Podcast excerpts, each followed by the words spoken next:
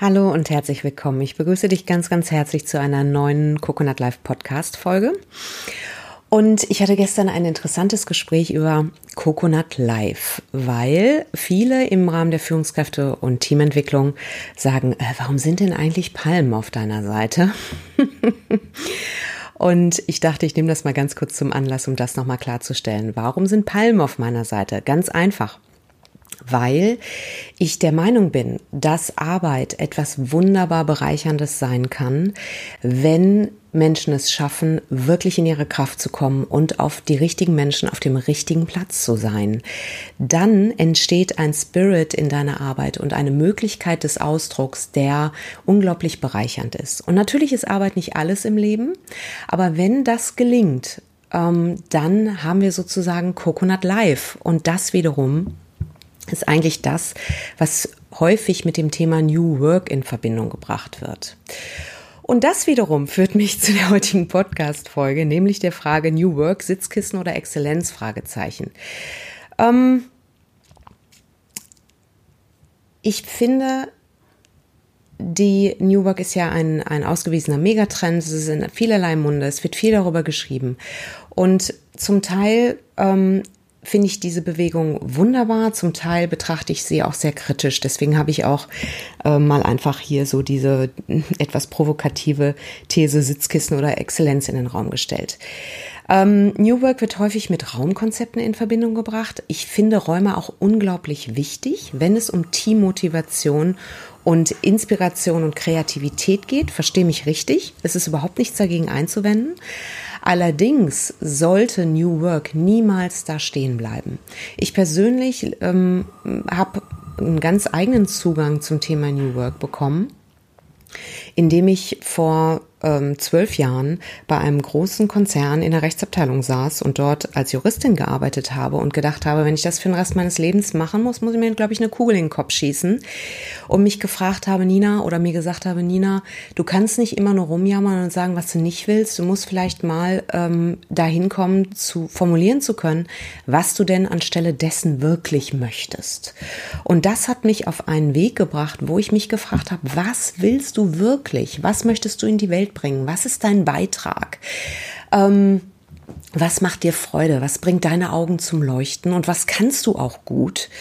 Ähm, und das war im Prinzip der Beginn meiner New Work Reise vor über zwölf Jahren, wo ich noch nicht mal wusste, dass das ganze Ding New Work heißen kann. So, ich bin unglaublich dankbar über diese Entwicklung New Work, weil es einfach mir hilft, den Menschen zu ähm, vermitteln, was ich in meiner Arbeit machen möchte und wobei ich unterstützen möchte, nämlich Räume dafür zu schaffen, dass Menschen in ihre Kraft kommen, Arbeitsumgebungen zu gestalten und mitzuhelfen, sie zu gestalten, wo Menschen mit Freude Spitzenleistung bringen. Und da geht es nicht darum, in einer Hängematte zu sitzen und sich den ganzen Tag ähm, einen Cocktail reinzuziehen, sondern es geht darum, die Freude zu spüren, die damit verbunden ist, aus sich heraus etwas in die Welt zu bringen. Und das meine ich mit Coconut Life. Und das ist für mich auch das Thema New Work. Es geht also darum, von innen heraus zu kreieren. Wie Otto Scharmer in seiner Theorie U so schön sagt, zur Quelle zu gehen, dich mit etwas Größerem zu verbinden und das in die Welt zu bringen. Und wer einmal erlebt hat, was für ein, eine Freude das bringt, das zu tun, der möchte mehr davon.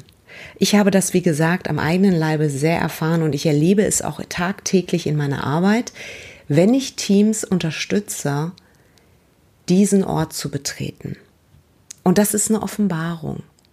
Und dabei geht es gar nicht darum, ähm, dass ich irgendwie sage, so und so funktioniert das für euch, sondern es geht eher darum, den Raum zu schaffen dafür, dass das Team in die Kraft kommt und selber für sich herausfindet, was es ist. Dabei Inspiration und Sparingspartner zu sein, aber nicht die Weisheit mit Löffeln gefressen zu haben. Und gleiches gilt auch für dich als Führungskraft. Erlaube deinem Team die Exzellenz. Erlaube und, und sei auch klar darüber, dass auch das erfordert, diszipliniert zu sein und Grenzen zu erkennen und aufzuzeigen. Das bedeutet nicht immer everybody's darling zu sein.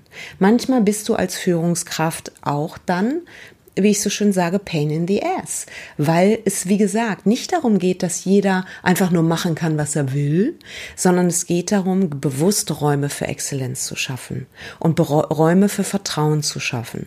Und das bedeutet natürlich auch, zu schützen und Räume zu schützen, wo nicht irgendjemand um die Ecke kommen kann und wie ein äh, Berserker mit dem Baseballschläger sämtliches Porzellan zerdeppert, nur weil er sich da gerade nach fühlt. Ja? So.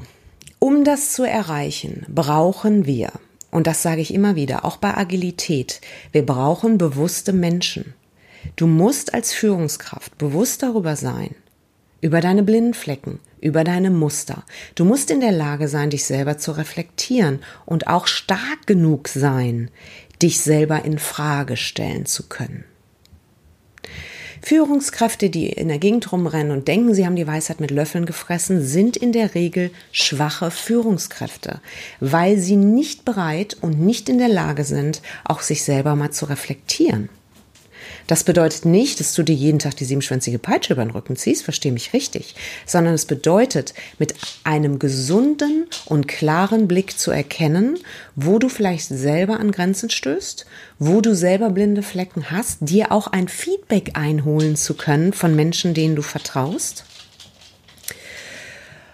Und gleichzeitig zu erkennen, wo du mit dem Hintern in der Auslage sitzt, wo Muster dich blockieren, das Team aber auch blockieren und du fängst bei dir selber an. Wenn du das für dich erkennst, dann kannst du auch das bei deinen Leuten erkennen. Und dann kannst du auf eine sehr klare und gleichzeitig mitfühlende Art und Weise den Menschen helfen zu wachsen. Was nicht immer mit Happy Feelings verbunden ist, aber im Ergebnis zu Happy Feelings führt, weil wenn du auch einmal erfahren hast, was es bedeutet, auf eine sehr wertschätzende und liebevolle Art und Weise deinen Leuten zu spiegeln, wo sie sich vielleicht selber im Weg stehen. Und auch zu erkennen, wer die richtigen Menschen für dein Team sind und die richtigen Leute am richtigen Platz. Und auch bereit zu sein, die, wo es nicht passt, dich von denen zu trennen, dann wirst du in Augenblicken und wirst du ein Feedback von einem Gegenüber bekommen, wo der, der oder diejenige einfach sagt, danke. Und das ist ein unglaublich äh, wichtiger Beitrag für dich als Führungskraft und auch ein unglaublich bereichernder Beitrag. Insofern, um es nochmal zusammenzufassen, Sitzkissen oder Exzellenz. Bitte schau, was für dich passt. Ich glaube, es ist eine Kombination aus beidem. Es ist eine Kombination aus wunderschönen Räumen, Inspiration und ähm, Schönheit auch um dich herum, in, in Kombination mit wirklich großer Disziplin und äh, der Bereitschaft zu wachsen und einem großen Bewusstsein, wie gesagt, für dich und andere. Und das wiederum geht auch einher mit Achtsamkeit und wenn du dir das erlaubst, dann wirst du wirklich tolle, tolle Ergebnisse mit deinem Team erzielen. Das wage ich jetzt einfach mal in den Raum zu stellen. Ja. Das war es für diese Podcast-Folge. Du findest immer noch mehr und einen, einen dazugehörigen Artikel auf der Coconut Live Seite www.coconut-live.de. Ich würde mich riesig freuen, wenn du rumkommst. Ich würde mich auch riesig freuen, wenn du dich in den Newsletter einträgst. Der erscheint einmal im Monat und enthält, enthält viele ähm, kostenfreie Ressourcen, aber auch Infos über Meetups oder was auch immer wir ähm, so an tollen Sachen hier bereithalten. Und ja, ich danke dir, dass du hier bist und äh, wünsche dir einen erfolgreichen und wunderschönen Morgen, Mittag oder Abend, je nachdem, wann du den Podcast hörst. Und sage mal einfach, mach es gut, auf bald. Bis dann, ciao.